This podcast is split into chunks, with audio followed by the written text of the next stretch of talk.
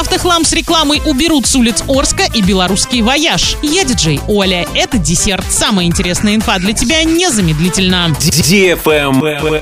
News. В Орске начался первый этап реконструкции системы оповещения населения. Установленное в 1977 году оборудование практически пришло в негодность, и было принято решение заменить его на современное. Речь идет о сиренах, которые издают сигнал «Внимание всем». В Орске обновят 41 пункт по области 632. Проект будет финансироваться за счет бюджета субъекта. На данный момент устаревшая система почти полностью демонтирована. Обследованы здания, на которых установят новое оборудование. Отработаны способы его подключения. Заключены соглашения с собственниками сооружений на размещение громкоговорителей.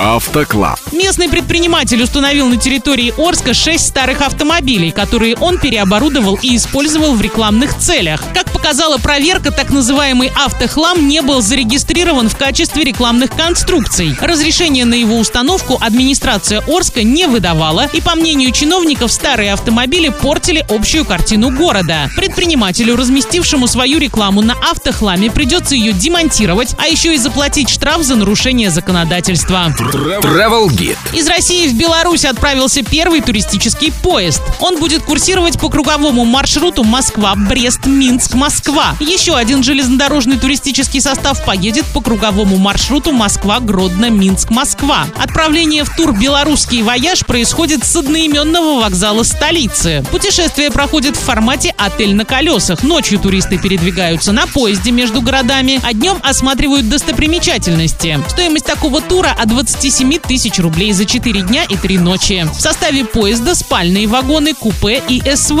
с кондиционерами, душевыми кабинами, розетками и вагон-ресторан. На этом все с новой порцией десерта специально для тебя. Буду уже очень скоро.